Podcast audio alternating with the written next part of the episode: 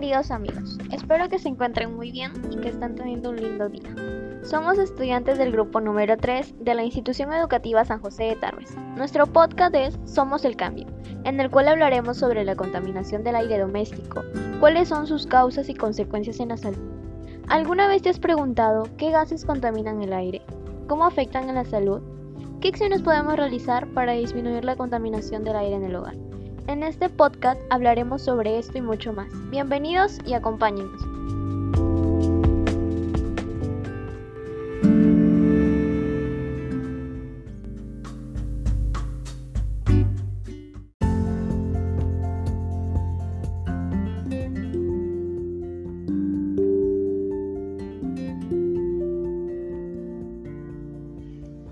Todos sabemos que el aire es un elemento importante para los seres vivos, pero actualmente el aire que respiramos no es tan limpio como solía ser, debido a que los seres humanos los contaminamos diariamente. La contaminación del aire es una mezcla de partículas sólidas y los gases en el aire. También es la causa del calentamiento global, ya que el incremento del CO2 y los gases contaminantes en el ambiente dañan la atmósfera.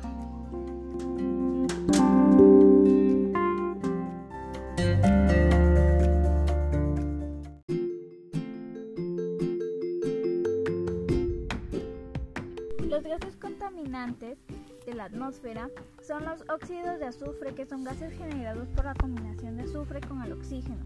Los óxidos de nitrógeno son compuestos gaseosos formados por la combinación de oxígeno y nitrógeno. Los óxidos de carbono son compuestos gaseosos formados por la combinación de oxígeno y carbono.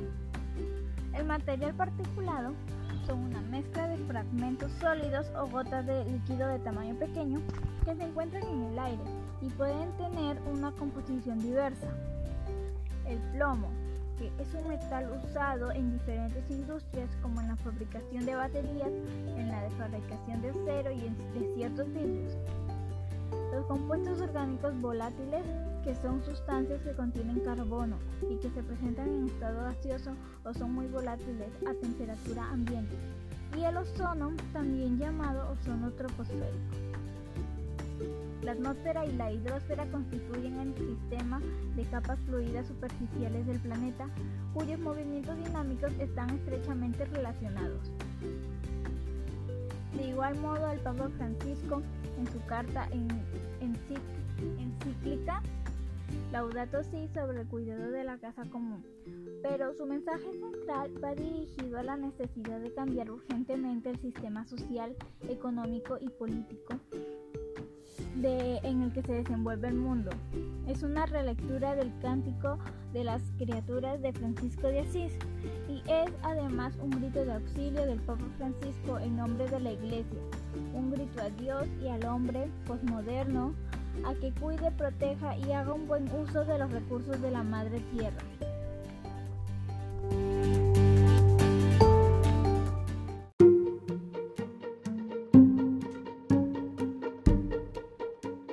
Se denomina calidad del aire como la concentración de contaminante que llega a un receptor.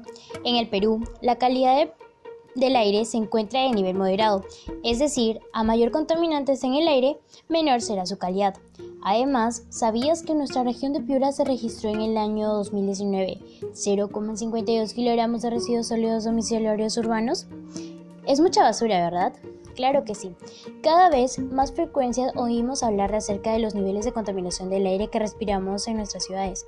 A la hora de establecer las fuentes principales de contaminación del aire al interior, es importante aclarar que cuando nos referimos al concepto del aire interior, nos referimos a todos aquellos en el ambiente no industriales, es decir, edificios, oficinas, casas, entre otros.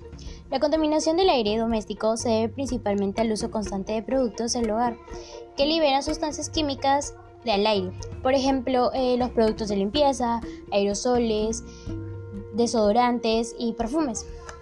Otro es el humo del tabaco, el uso constante de espirales para evitar que nos pique algún mosquito. La exposición de altos niveles de contaminación del aire puede causar una variedad de resultados adversos para la salud. Aumenta el, el riesgo de infecciones respiratorias, enfermedades cardíacas, derrames cerebrales y cáncer al pulmón, las cuales afectan en mayor proporción a la población vulnerable, que en este caso son los niños, adultos mayores y las mujeres.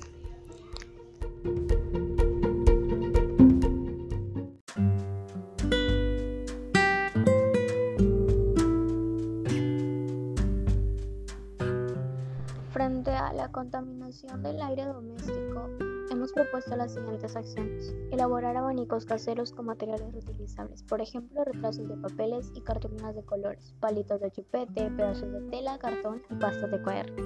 Dejar remojando algunos alimentos como menestras un día antes para que su cocción sea más rápida. Así evitaremos usar por mucho tiempo el gas, ya que contiene agentes contaminantes como el dióxido de nitrógeno y dióxido de carbono que contaminan el aire. Elaborar trampas caseras a base de botellas de plástico, azúcar, agua, levadura y una tela negra. Esto con el objetivo de disminuir el uso de aspirales que expulsan humo y pastillas que contaminan el aire. Sembrar plantas al exterior de nuestro hogar para purificar el aire constantemente. También tener plantas en el interior para que ventilen algunas partes de nuestra casa como la cocina. De esta forma respiraremos aire limpio. Además, recordemos que las plantas cumplen la función de la fotosíntesis, donde convierten sustancias inorgánicas como el dióxido de carbono y agua en sustancias orgánicas como los hidratos de carbono, desprendiendo oxígeno y lo hacen aprovechando la energía de la luz solar. Elaborar perfumes naturales caseros en casa, con agua, alcohol de farmacia, frascos utilizables y esencias de nuestra preferencia, como una esencia con olor a flores. Del mismo modo con el desodorante en aerosol, podemos utilizar como sustituto la leche de magnesia, el aceite de coco, el limón y bicarbonato, que nos ayudarán a combatir los malos olores.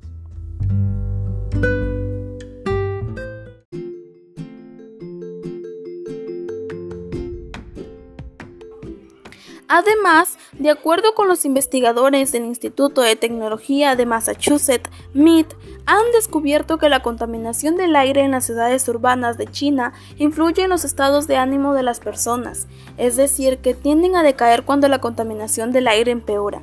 La investigación señala que también en los días más contaminados disminuye el índice de felicidad en la población, Situaciones como las descritas nos llevan a pensar en la importancia de reconocer y autorregular nuestras emociones.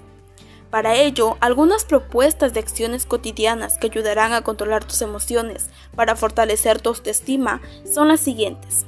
1. Piensa en las tres cosas que más te gusten. Pueden ser sobre tu físico, sobre tu propia personalidad, tus cualidades o tus características. Estas recuérdalas durante todo el día y cuando lo hayas hecho, apunta tres nuevas cosas y así hazlo todos los días y verás cómo acabas por concentrarte en lo mejor de ti mismo, no en lo peor.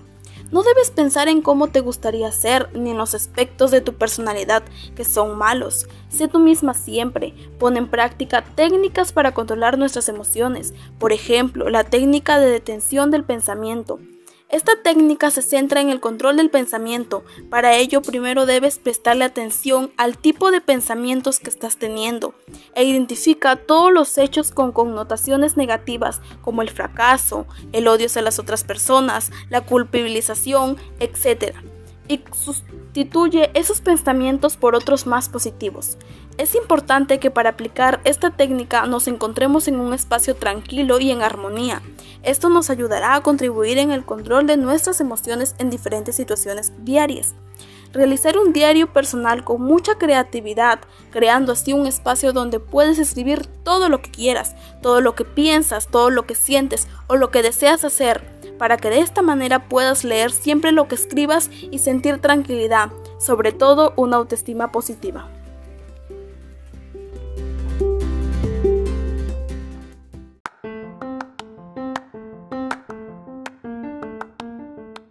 Igual modo, a través de la danza controlaremos nuestras emociones, ya que nos relajaremos y liberaremos de tensiones en el día.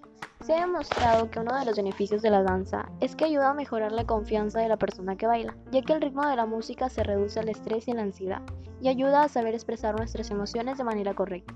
Danzar levanta el ánimo, pues mantener buenos lazos afectivos y relacionarse con personas contribuyen a aumentar la autoestima y las actitudes positivas hacia uno mismo y con los demás y fomenta la seguridad, la claridad de pensamiento y la seguridad en uno mismo, ya que cada vez que se consigue el dominio de un nuevo paso de baile, la persona experimenta el aumento de confianza al considerar este hecho como un logro, este aumento de confianza se ha trasladado a todos los aspectos de su vida. En cuanto se lleva tiempo practicándolo y se comienza a notar los efectos positivos del ejercicio sobre nuestro cuerpo, nuestra autoestima mejora.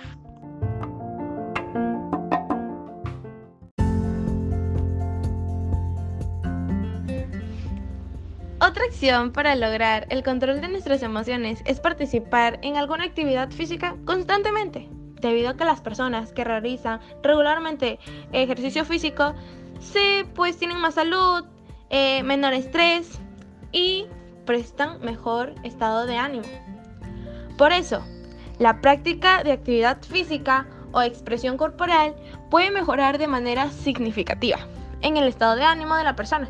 Por ejemplo, cuando una actividad aeróbica, los ejercicios de trotar, bailar, polichinear y ejercicios de relajación y respiración, como la inhalación e exhalación.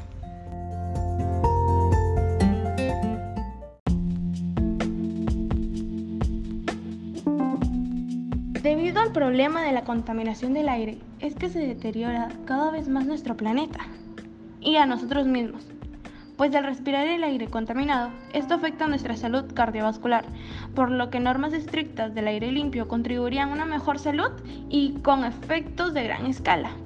Bueno, esto ha sido todo por hoy, mis queridos amigos. Agradecerlos por habernos acompañado. Espero que se unan y forman parte de este cambio e invitarles a compartir este podcast para que más personas informen sobre la contaminación del aire doméstico y recuerden, no solo nosotros, los humanos, producimos basura que en el medio ambiente no puede digerir.